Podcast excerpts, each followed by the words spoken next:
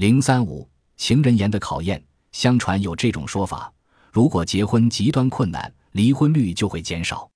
身体力行是赫布里底群岛、英格兰、中圣基尔达岛土著居民的口头禅。他们之中希望的年轻人，在觅得新娘之前，必须接受以下的考验：登上耸立在大西洋中被称为情人岩、高达二百五十五米的断崖，攀上断崖顶上之后，还必须走到岩前突出部分用单脚站立。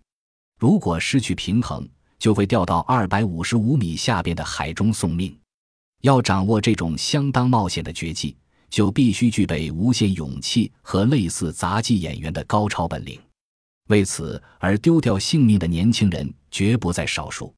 只有克服如此这般艰难险阻的人，才被承认有资格结婚。所以，一旦结婚，不管多么不爱妻子，也不轻易考虑离婚。与其在上。情人言折磨自己的身心，还不如将就为妙。